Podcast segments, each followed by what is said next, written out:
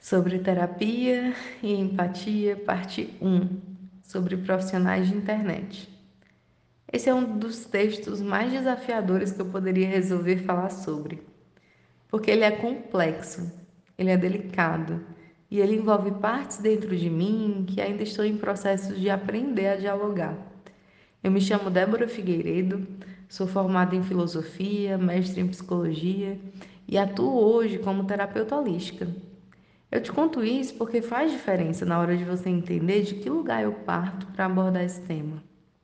No entanto, nenhum lugar é mais importante para tratar sobre qualquer assunto que o lugar de humana que divido com você, que me ouve agora. Inclusive, saiba que me sinto muito grata por você dedicar um pouco do seu tempo para me ouvir. Então vamos lá? Sobre terapia e empatia, parte 1, os profissionais de internet. Vi esses dias o vídeo de poucos minutos da blogueirinha do fim do mundo com o título Positividade Tóxica. O conteúdo carrega críticas que vejo como pertinentes, porém de uma forma que considero violenta. A ironia. A ironia já foi um recurso sem o qual eu mal conseguia me expressar. Mas nos últimos anos fui percebendo cada vez mais que ele mais afasta as pessoas do que as convida para um diálogo gentil, que possa abrir nossas mentes de forma saudável e segura em direção a um mundo com mais humanidade e respeito. Algumas pessoas vão continuar usando a ironia como recurso principal de suas falas, talvez porque o único intuito delas seja ser aclamadas por aqueles que concordam com elas de forma igualmente agressiva. Bom, eu prefiro me trabalhar para melhorar esse ponto em mim e se você discorda disso, se você acredita que a ironia é um recurso inteligente, fino, é, enfim, diferenciado para conseguir dialogar com o outro e chegar a um entendimento com outra pessoa, tudo bem e, e, e, tudo certo. Você não precisa concordar com tudo que eu falo aqui, tá? Mas essa é a minha percepção e se é, enfim, ela te servir para alguma coisa, eu fico feliz. Vamos lá. A blogueirinha do fim do mundo, que é uma personagem, se auto-intitula espiritualizada e ensina como consegue se manter feliz, leve e entusiasmada o tempo inteiro. Ela diz ser simples, é só ser positiva o tempo todo. E se propõe a responder perguntas da sua audiência mas sempre de forma impaciente e grosseira. Nada empática. Vamos dedicar o episódio de hoje aos profissionais de internet que acreditam que precisam passar suas mensagens de forma rápida, porque senão ninguém vai dar atenção, que acreditam que devem ser sempre engraçados para atrair o público, afinal estão em uma rede social, que passam a celebrar mais o marketing do que a ética em suas abordagens profissionais? Eu já ouvi vários, mas vários psicólogos dizendo que detestam ser submetidos a um código de ética. Ética, gente, algo básico, ética. Aquele conceito filosófico que nos ajuda a ter uma conduta adequada e empática com o outro. Pois é, psicólogos. E então eu abro aqui mais um ponto. Não vamos falar apenas dos terapeutas holísticos. Não vamos falar apenas da espiritualidade. Vamos falar de todos os profissionais que trabalham com saúde mental, emocional, tá bom? Vamos ser justos. Os profissionais de internet estão sedentos por espaço. Mas uma coisa me chama a atenção a falta de empatia generalizada justamente em pessoas que se colocam como profissionais que trabalham com saúde mental e emocional. Vou dar alguns exemplos que eu já vi. E eu vou começar falando sobre psicólogos. Psicólogos que demonstram raiva, impaciência e frustração com pacientes que não correspondem às suas demandas no consultório. Por exemplo, fazendo vídeos engraçados como eu já mencionei antes, é uma demanda da internet, né, que seja engraçado, fazendo vídeos em que dizem estar de saco cheio do paciente, que não aguentam mais dizer para o paciente fazer uma coisa e ele fazer outra, que tem vontade de xingar o paciente. Psicólogos que fazem vídeos mostrando que julgam seus pacientes em vários contextos, que mentalmente reviram os olhos quando eles não avançam em algum ponto do processo terapêutico ou quando não dão uma resposta esperada. Psicólogos afirmando em suas redes, em tom de brincadeira, que não prestam atenção em seus pacientes, que constantemente se distraem. E nos comentários a esses vídeos, que vem sempre com a legenda é meme, gente, tem sempre vários dizendo: não é meme, não, é real mesmo, vive acontecendo comigo. Comentários seguidos de risadas. Ponto número 1. Um, falta ética, escancarada nas redes sociais. Ponto número 2 falta empatia. Mas não estamos aqui para focar apenas em psicólogos, certo? Só gostaria de deixar registrado esse tipo de, que esse tipo de conduta, nada empática, não é exclusividade da referida espiritualidade tóxica. Porque dá essa impressão. A gente fala bastante sobre a positividade tóxica, a gente vê falando bastante sobre espiritualidade tóxica, mas eu acho muito importante que a gente fale de todo tipo de profissionalismo que esteja indo para uma via tóxica. E na minha percepção, isso acontece, enfim, por conta da questão profissional, individual mesmo, de pessoas que não são responsáveis em suas em suas profissões. A gente sabe que existem pessoas irresponsáveis em todas as áreas, a medicina, um médico que, que receita cloroquina, por exemplo, é, é altamente irresponsável. Mas eu fico preocupada quando a gente fala sobre algumas, alguns, é, é, alguns nichos, né? alguns profissionais, algumas profissões e não fala sobre outras. Eu acredito que esse é um, é um tema que deva ser abrangido por todos, deve, alcançar todos. Essa reflexão crítica deve ser feita por todas as profissões, de, em profissionais de todas as profissões, que se colocam nas redes sociais para atender o outro. Então é por isso que eu, eu falei aqui dos psicólogos, para porque é, é um, um uma profissão que também está muito em evidência. Mas eu vou falar aqui da, das, dos terapias, das terapias holísticas também.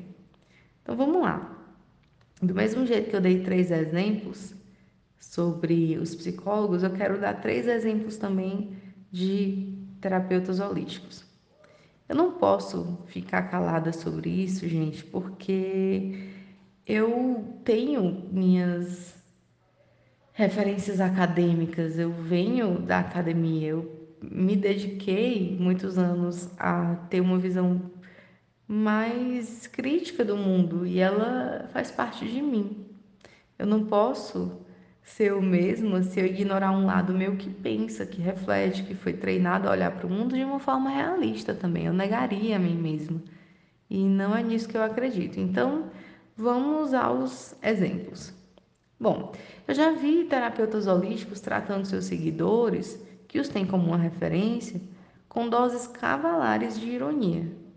Ah lá, falou agora a madame que diz que não consegue tal coisa.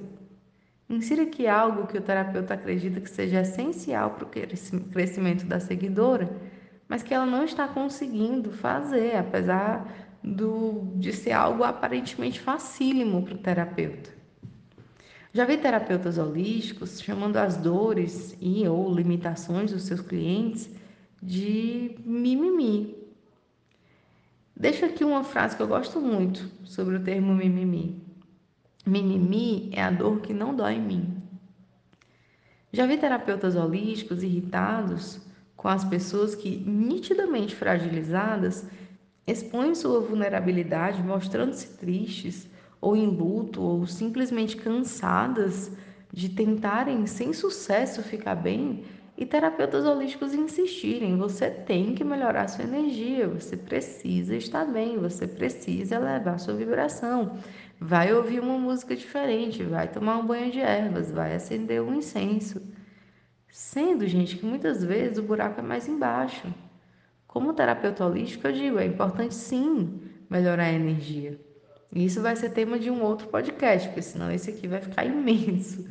Mas a nossa energia é fruto de processos internos que, em muitas vezes, e eu arrisco dizer que na maioria, um banho de ervas vai melhorar apenas naquele momento.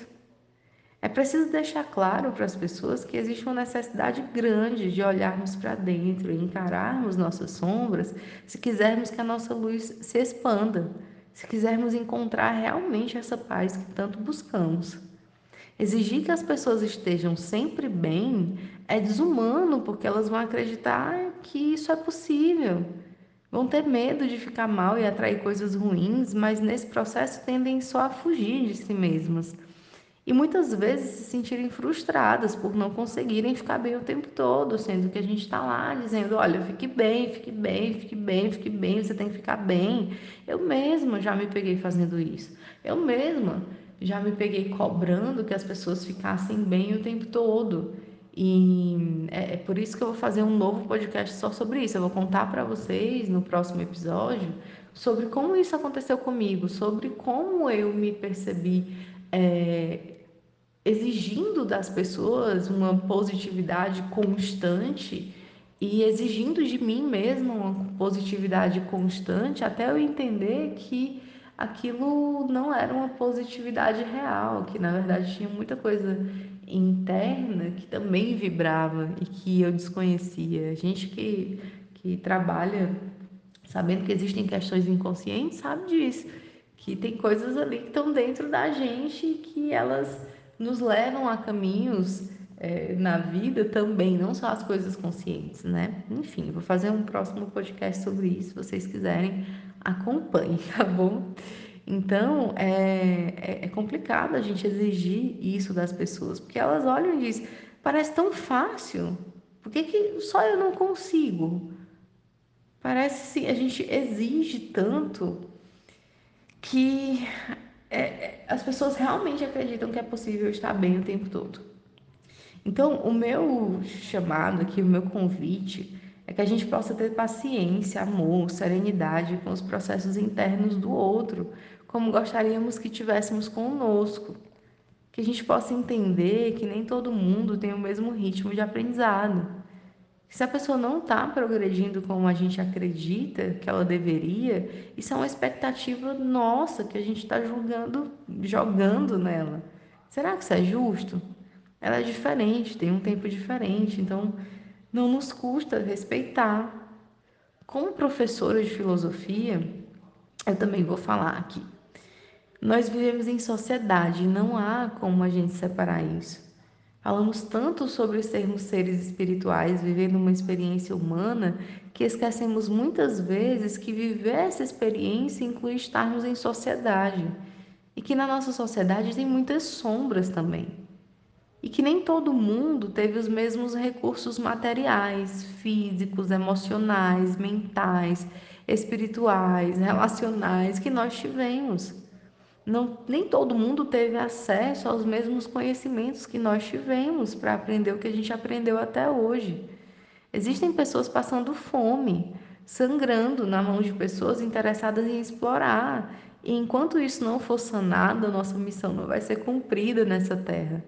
Então, fechar os olhos para os problemas sociais, para deixarmos nossa vibração elevada, é uma ilusão.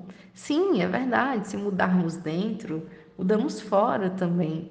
Inspiramos outras pessoas a mudar, melhoramos a energia do mundo. É verdade, eu, eu concordo com isso, realmente sinto, já vivi isso. Mas isso não exclui as nossas mínimas responsabilidades sociais. Eleger um presidente, deputados e senadores comprometidos com causas sociais e ambientais, gente, é o mínimo do mínimo do mínimo que podemos fazer e nem isso tivemos sucesso como sociedade sozinhos não conseguiremos mudar o mundo. A gente pode mudar a nossa energia e, enfim, contaminar, né? Contaminar de uma forma é, positiva, enfim, as outras pessoas, mas a gente deve ao mundo, pelo menos que uma parte de nós seja dedicada a amar e valorizar o outro, a sermos uma sociedade digna, a, uma parte nossa é, deve olhar em volta e perceber e reparar que a gente não está só, que a gente não é só, que existe um mundo inteiro, que existem outras pessoas. A gente não está lá no infinito, brilhando luzinha com a nossa existência no todo e sendo amor incondicional. A gente está no mundo, a gente está experimentando viver em sociedade. Então, deixar de olhar para as questões sociais porque a gente não quer se machucar é uma ilusão, porque elas vão nos afetar também, indiretamente, inconscientemente, e aí a gente vai ficar sempre lá se desesperando, tentando se blindar a todo custo, pelo amor de Deus, eu não posso sentir que o mundo tá mal, eu não posso sentir. Só que o mundo tá mal, gente. O mundo tem problemas. Então não é que a gente vai dar conta sozinho do mundo. Não estou jogando, não estou querendo jogar é, em nós a responsabilidade de tirar todas as mazelas do mundo, a responsabilidade de agora pronto, eu tenho que, ah, então só olhar para fora? Não, não é isso. Mas também olhar, mas também fazer o um mínimo. Gente, votar é um mínimo. Tem pessoas que simplesmente se abstêm porque não, porque eu não vou me posicionar, não porque eu não quero, não porque eu tenho medo, ao invés de conversar com pessoas que possam entender melhor do que a gente sobre assuntos que a gente não entende, para que a gente possa fazer algo mais digno como cidadão, algo mais digno para a nossa sociedade. Entende? Assim, é, é, é sobre isso. então, eu não vou parar por aqui, porque eu vou focar em outro áudio mais sobre essa questão da positividade tóxica mesmo, né? Essa pauta assim de é, saber como isso acontece, como a gente entra nisso, qual é o problema da gente entrar nisso, individualmente falando, é, coletivamente falando mas, claro, sempre lembrando e sempre reforçando que é importante sim que a gente cuide da gente, que a gente cuide da nossa energia, que a gente é, se coloque sim em primeiro lugar. Eu falei aqui tanto do coletivo, falei, continuo reforçando que é importante, mas se a gente não estiver bem em primeiro lugar, se a gente não olhar para as nossas próprias sombras, nossos próprios medos, a gente não vai ter condição de ajudar o mundo. Então é, é, é algo que a gente precisa fazer junto, sabe? Olhar para dentro, olhar para fora. É um trabalho, é um trabalho grande, é um trabalho extenso, mas é um trabalho humano. A gente está aqui para ser humano. Então é isso. Eu espero que eu tenha me feito compreender nesse podcast. Ele foi grande, mas eu espero que tenha ficado claro. E se vocês tiverem alguma dúvida, qualquer dúvida sobre isso, quiserem conversar, quiserem bater um papo, falem comigo que a gente vai trocando ideia, a gente conversa e em áudios, tá? Porque eu gosto de áudios. a gente conversa e eu tô por aqui, tá bom? Um beijo a todo mundo que chegou até aqui se essa mensagem tocou seu coração, se ela fez sentido para você, me manda uma mensagem, fala comigo, eu vou adorar saber e compartilha com outras pessoas também. Beijo e até mais.